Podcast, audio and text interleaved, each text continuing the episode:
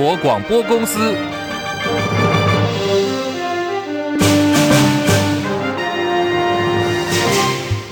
大家好，欢迎收听中广新闻，我是黄丽凤。新闻开始，我们要先到金门去关注总统大选的最新话题。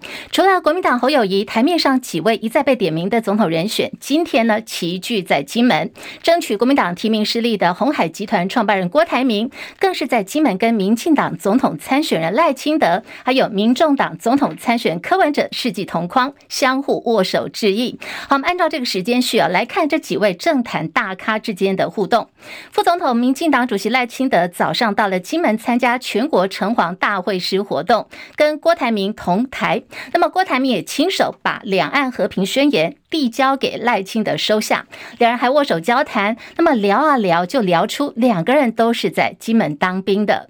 我是有一个哦，小小小的建言。是啊是。我是讲的金门和平宣言，好，和平战争。嗯，我们也希望和平来参考。也参考一下，好不好？我们金门当兵三年了是是是，好不好？好，我也在金门当兵，您听说也。我我也在，对对对，我也在金门服役哦。我在我在我在金中。好，好在。好，全力以赴。辛苦了。好，有有时间再聊聊。对对。好，有没有听到最后一句话是赖清德说的？有时间我们再来聊一聊。好，今天的郭台铭可以说是有备而来的，他亲手把先前他在金门所发表的和平宣言送到了赖清德的手上，希望赖清德能够详读。那么赖清德也要暖心的跟郭董说，最近你辛苦了，还约说以后见面一起再聊聊。随后柯文哲也现身城隍庙，跟早先抵达的郭台铭热情打招呼，两人挂着笑容合体，在镜头前握手。手媒体计算呢，握手的时间长达了三十秒。被追问是否会合作二零二四，郭柯两人没有多做回应。不过早先郭台铭在机场被媒体追问，和柯文哲见面是否会谈柯郭合作，有可能进一步触及到蓝白合吗？当时郭台铭给的答案很有想象空间。郭总最近的心情怎么样？算好吗？你觉得？那有会有可能会跟柯主席来谈什么？我想这个到时候你就知道。好，到时候你就知道了。柯文哲也说呢，他自己的金门行程是一个多月前就排好的，自己是客随主便。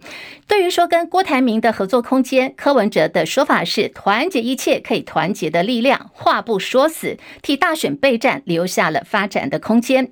赖清德、柯文哲、郭台铭都受邀到了金门，有没有觉得有一个人他没去啊？是国民党总统参选侯友谊，今天还是留在新北市。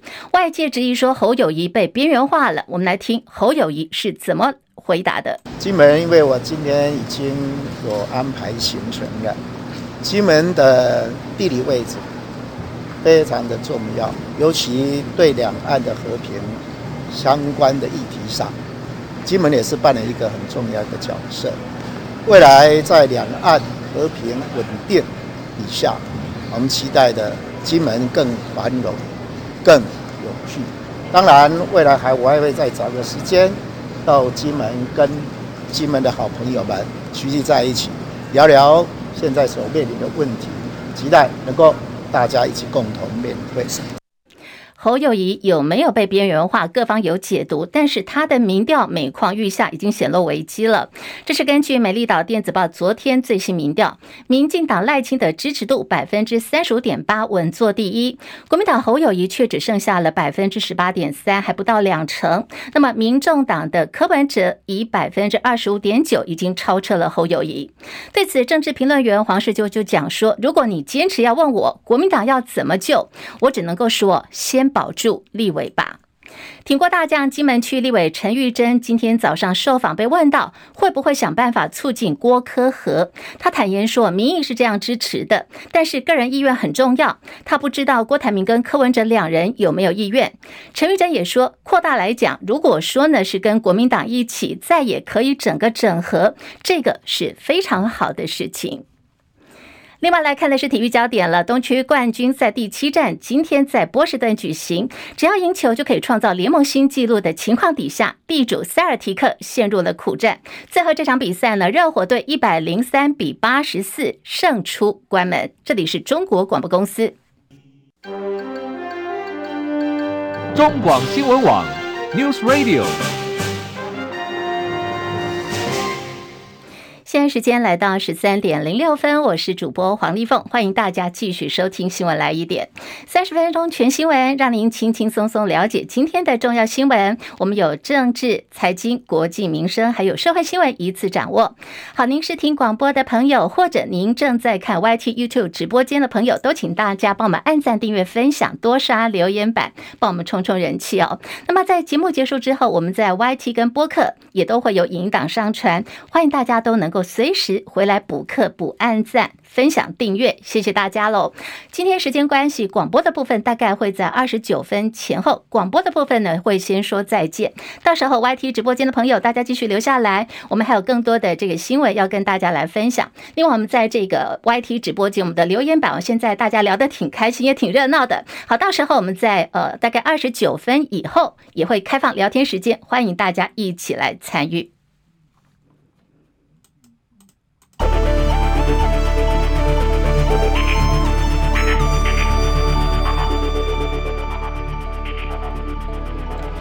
台币兑换美元升值三点七分，来到了三十点六一五兑换一美元。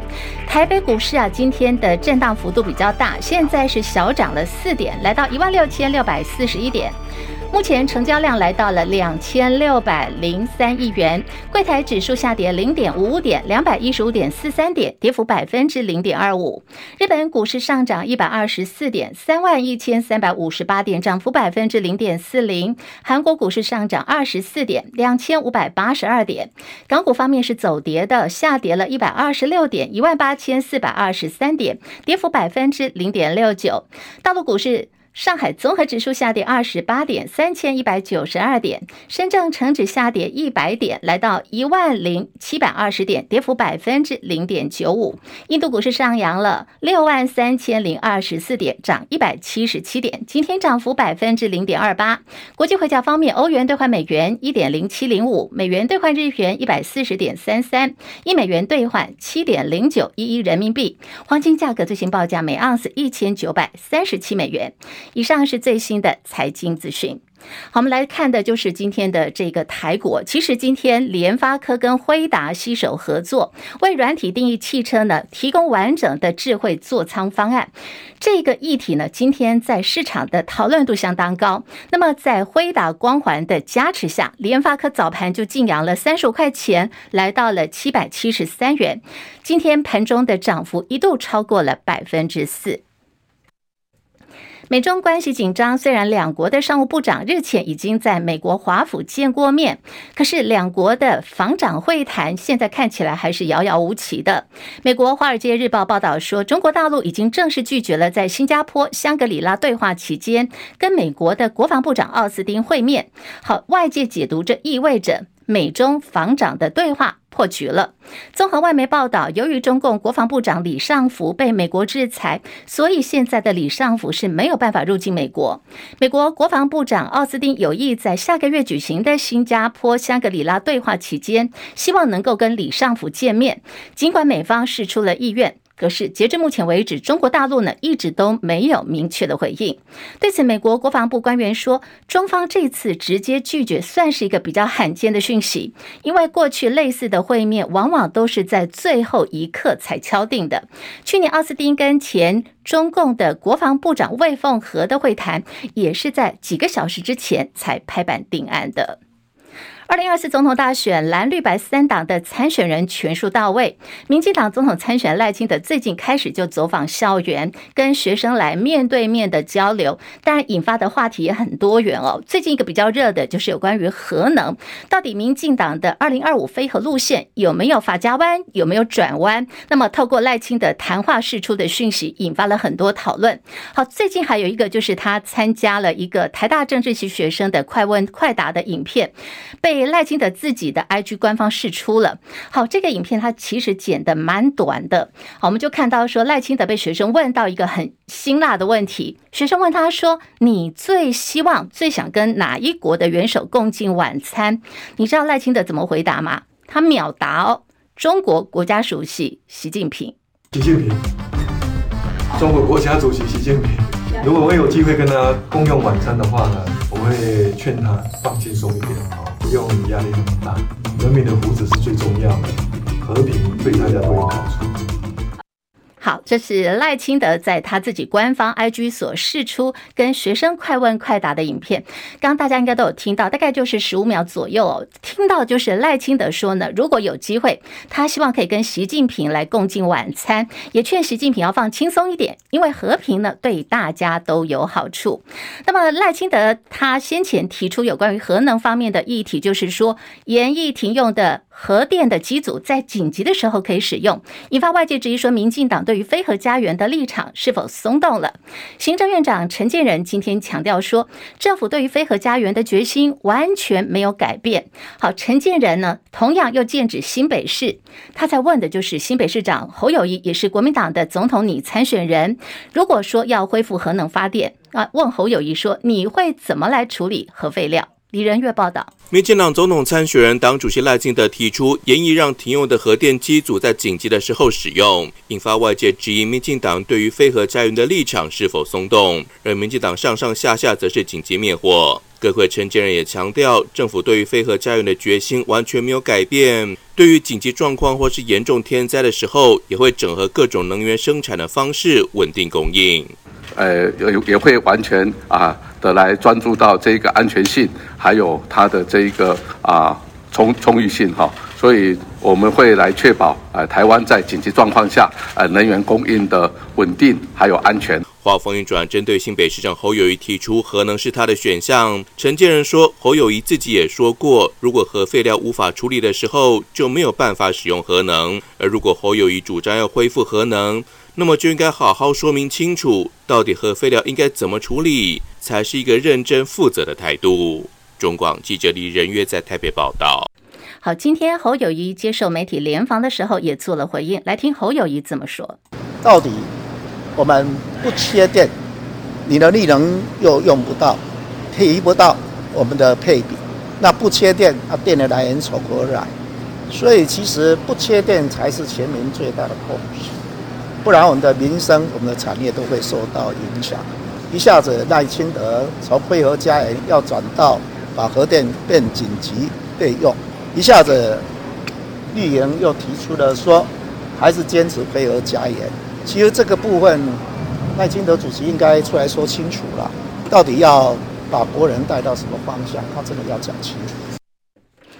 好，现在时间来到了十三点十四分，我们结束了这个有关于核能啊政治方面的议题。我们现在要来聊的是有关于最近有在台湾掀起了这个 AI 旋风的黄仁勋。好，今天新闻最前线呢，就是聊这两天席卷台湾 AI 教父黄仁勋的旋风。我们要连线的是我们资深财经记者张佳琪，佳琪上线了吗？是立凤午安。好，随着这个 AI 需求现在水涨船高哦，晶片大厂辉达财测亮眼，也进而让辉达的创办人黄仁勋受到外界高度的瞩目。在台湾接连几场他的演讲还有公开活动，就大秀了 AI 的绝活，像是他也擘画了人工智慧带给未来世界的美好。佳琪怎么观察这一波黄仁勋的旋风？而同时呢，AI 是一个领先指标嘛，这一波走下来。可能会带给产业什么样的一个启发跟冲击呢？哎，其实他还蛮常来台湾的，就是每年的电脑展，他大部分有尽可能都会回来。今年比较不一样，今年他回来感觉是掀起一股旋风哦，因为他回来之前在美国刚好是回答 NVIDIA 的那个财报出炉。那为什么会让大家突然之间对他如此的呃疯狂的这个崇拜哦？因为本来认为呃分析师跟外资券商认为本来的财报没有那么好，但公布出来财报让大家吓了一大跳，远远超乎市场的预期，因此在辉达的股价，在他来台湾前期就已经呈现这个双位数的涨幅，非常惊人哦，带动台湾一连串的 AI 相关的公司啊，股票都大涨特涨。也因此，他的来台现在在还没有抵达台湾之前，就已经用股价来铺红毯了。那么进来台回来台湾之后呢，刚好台股的 AI 族群还是持续火热。接续到，其实每年在台北国际电脑展都是对呃国内科技业以及对投资人来说是一个非常重大的盛事哦，因为会有非常多新的东西。新的产业的这个展望会释出，而且几乎是呃国内外科技业的重量级人物都会来参展的一个情形。因此，在国际电脑展本来就是一个效应之下，加上黄仁勋带着辉达亮丽的财报来抵达，使得整个台股台湾市场掀起一股 AI 的狂潮哦，这让整个投资人对他的这个呃崇拜程度又更高了。因此可以看到他，他从底台的一些私人行程，到他在台大的一个演讲，还有到昨天电脑展开展前的演讲。都格外受到各界的瞩目，就连这个传产大佬也必须去朝圣一番，因为目前整个产业变化很快，不是你做传统产业你就可以墨守成规，可以继续走下去，必须进入到更新的创新的这个领域去。因此呢，可以说是让整个由黄仁勋带领的这个 AI 浪潮，到昨天的呃开展前记者会的演讲达到最高峰。本来那个场地大概可以卖，大概可以容纳两千多个座。个位数，但是报名实在太踊跃了，就直接超过五千人啊。那么在整个呃场面的这个盛大，也让整个台北国际电脑展在挥别疫情的阴霾，首度进入实体之后，有一个高潮点，让整个今天的开展呢更为的顺畅，以及更有亮点。嗯，好，佳琪，我们刚刚谈到这个黄仁修他的效应的加持嘛，然后他每一次的这个演讲，也有很多大咖跟产业界的一些杰出的呃 leader 跑去朝圣哦。那这样的一个加总汇整下来，从这次二零二三 Computex，我们找到未来产业的主流了嘛？嗯，呃，其实其今年的电脑展真的就是围绕着 AI 来进行。嗯因为高速运算这个东西对于全全科技创新实在太重要了。那么黄仁勋带领的他的团队，加上他串起了整个台湾的供应链，对于台湾的出口产业跟科技的业的发展是更为重要。那么他就必须要呃在晶片的高速运算的这个呃生产上面，就必须要仰赖到台积电以及相关的合作厂商的支持。那么最明显的看得到就是昨天他其实演讲完之后。去了联发科的记者会，那么联发科的执行长啊、呃、蔡力行是亲自来迎接，当场他们就宣布了比较重大的利的这个重要的利多，那么联发科要跟呃辉达来合作，抢进这个汽车系统的晶片厂商，这代表联发科它不只要做手机晶片了，汽车它这个电动车这一块它也要分一杯羹哦。反映到今天股价上面，今天台股是跌的，但联发科股价是。相当的强势哦，从开盘到目前为止都能够维持在一个相对的高档做做这个表态哦，代表市场是买单的。那么也代表整个台湾锁定在呃这个高速运算以及电动车产业，会因为辉达的这个晶片的带动之下，可以有更。快速的发展对于台湾产业链来讲是一个好事，所以也看到，其实如果立方有注意到，经济部其实有公布了一个计划哦，就是呃大 A 加计划，它其实是锁定补助归达的相关的产业的供应链。其实经济部也发现说，在这个高速运算带领之下，台湾如果要抓住 AI 的这个浪潮哦，必须有政府的力道下去挹注哦，加成之下，这个速度才会快。这都显示在今年的。AI 的主轴带领之下，其实国内科技业可能会走出一条新的宽广道路。好，这个佳琪，我们有一句话说，这个科技始终来自于人性。哈，这句话我相信很多朋友都听过了。好，这个科技是很有趣，但是提到的人呢、啊，更加吸引目光。我们现在最后一题要来问佳琪了。其实现在很多网友就在讨论说，这个黄仁勋他回到台湾以后，不管是他去演讲啦、参加活动，甚至冲夜市去刻美食哦，哪一个场子他的身影永远都是穿着这个黑色皮衣？网友好好奇哦，哎，这么热。热的天气，现在台北高温都三十四度、三十五度，怎么皮衣、皮夹克都没有脱下来？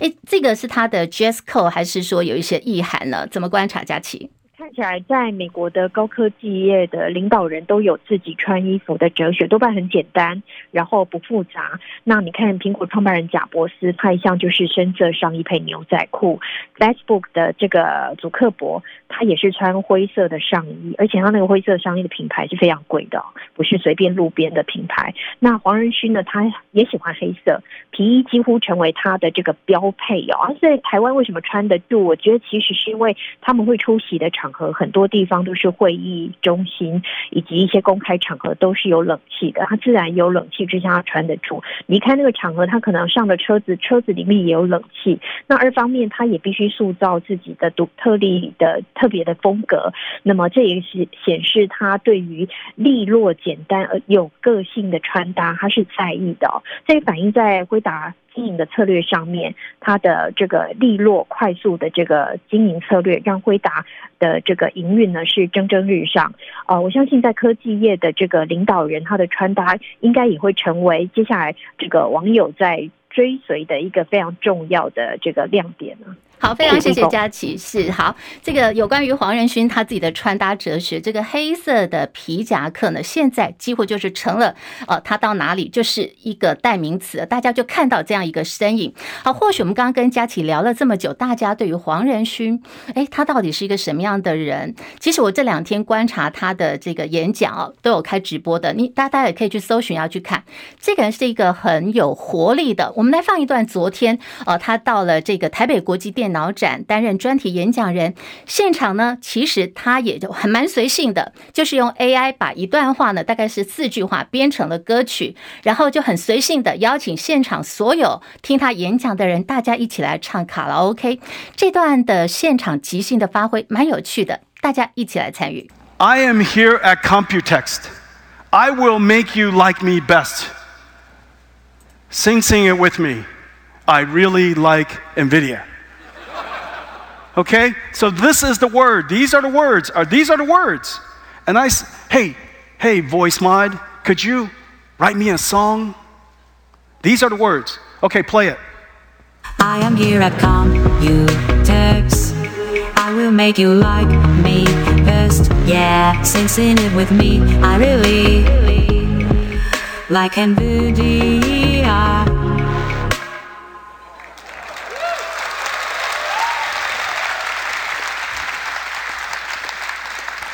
Can you do that? I couldn't do any of that. Get ready. Okay, here we go. Play it. I am here at Computex. I will make you like me first. Yeah, sing, it with me. I really. This is the part. This is the part. Like NVIDIA. Okay. All right. Very good. Very good. Good job. 好，就是昨天呢，台北国际电脑展现场在秀 AI 编曲哦，大家一个同乐唱卡拉 OK 的一个呃段落哈。好，黄仁勋掀起了全台的 AI 热潮，其实 AI 也是学界的一个领先指标。今天看到媒体报道说，北科大两年前宣布跟德州大学的阿灵顿分校 UTA 合办了全台唯一的 AI 双联硕士班，只要说你花一百万元左右可以拿到两所学校的毕业证书。可是现在媒体报道说，他们接获爆料跟投诉，说有学生呢没有办法在北科大毕业，却违规获得了 UTA 的毕业证书。对此，教育部也证实说确有此事哦，还说外位内修是违规的，勒令从一百一十三学年度开始停止招生。北科大方面记者也去问了，不过不愿意透露说因此而受到的影响，这个学生人数到底有多少？侯友谊的民调现在剩下十八趴，大输给柯文哲超过了百分之七。蓝营内部就说这是一个核弹级的警讯。苏文学校总校长张亚中开了换侯的第一枪，他主要是在讲说，现在党中央呢应该正视侯友谊民调奏跌。如果说到了六月下旬之前再没有起色的话，国民党两会就应该要强制介入了，因应危局调整作为，被视为是在酝酿换柱二点零。好，对现在。在外界种种的传言，还有自己民调骤跌了百分之八，侯友谊今天也做了回应。我们一定都会同心齐力，团结面对。坊间的各种民调都是参考用，最重要是我们要了解人民的问题，解决人民的痛苦，能够提出有效施政的方向，让我们的国人能够了解我们国家的未来。要到哪里去？尤其我们希望建构的是一个和平安定、繁荣永续的国家。这些相关的国政，我都会逐一来跟大家做一个报告。但是侯友宜现在民调每况愈下，被外界解读他显露危机了。美丽岛电子报昨天的最新民调就是赖清德现在支持度百分之三十五点八，稳坐第一，侯友宜只剩下百分之十八点三，被民进党柯文哲以百分之二十五点九超车。面对郭台铭、柯文哲跟赖清德，其实呢这仨咖大咖。今天都齐聚在金门参香迎城隍。那么，金门议长洪云典今天也公开表态了，他说他会支持郭台铭参选到底，更说金门在地八成以上的群众也都是支持郭台铭的。至于侯友谊，洪云典议长直言说：“我跟他理念不同，而且我们也不熟。”国民党推派新北市长侯友谊参选二零二四总统大选，外界关注侯友谊未来会不会为参选提前辞掉新北市长。台北市副市长李四川就被视为哦可能是接棒人选之一。被问到会不会跑去选新北市长，李四川也给了答案。他说：“我自己都已经到退休年龄了，我要选的话早就选了。”他说：“相关的说法都是报派，我一生已经奉献给了台北市。”来看体育焦点了。美国职篮 NBA 东区冠军赛三连败之后三连胜的波士顿塞尔提克，在第七战气力用光光，所以这场比赛其实他们打的并不好哦。中场八十四比一百零三败给了迈阿密热火，也没有办法写下 NBA 的新纪录。热火呢，老八保持了外线的火力，成为联盟史上第二支晋级总冠军赛的第八种子。陈凯报道。塞尔提克开赛第一波进攻，泰坦持球切入就扭到左脚踝。虽然全队开赛前六次出手进了四球，但是之后连续十四次不进，单节十五分，追平本季新低。而且从开赛连续十二次三分线落空，上半场落后热火十一分。塞尔提克的区域防守补位速度明显下滑。热火上半场由六位不同球员投进八个三分球，而塞尔提克的怀特在第三节五分钟内连得八分，又追到八分差距。马丁从第三节末到第四节。结束的一分钟内也连得八分，而泰坦受伤无法运球切入，布朗一个人就失误八次，一度比热火全队还多一次。剩下六分钟，热火拉开二十一分差距胜定，拿下队史第七座东区冠军。巴特勒二十八分、七个篮板、六次助攻，东区冠军赛 MVP。马丁二十六分、十个篮板，阿德巴约十二分、十个篮板、七次助攻。热火以五成命中率投进十四个三分球，塞尔提克砍了四十二次三分球，只进了九个，命中率两成一。泰坦十四分、十一个篮板，布朗十九分、八个篮板、五次助攻，怀特十八分。塞尔提克挑战三连败后四连胜的纪录失败，球季到此结束。中广记者陈凯报道。我们把握最后一点时间，要来提供的就是有关于马娃台风最新动态了。本来是在小跑步的马娃台风，现在越走越慢。气象局是针对了巴士海峡跟台湾的东南部海面发布了海上台风警报。现在台风呢是缓速往北移动当中。以上新闻由黄丽凤编辑播报。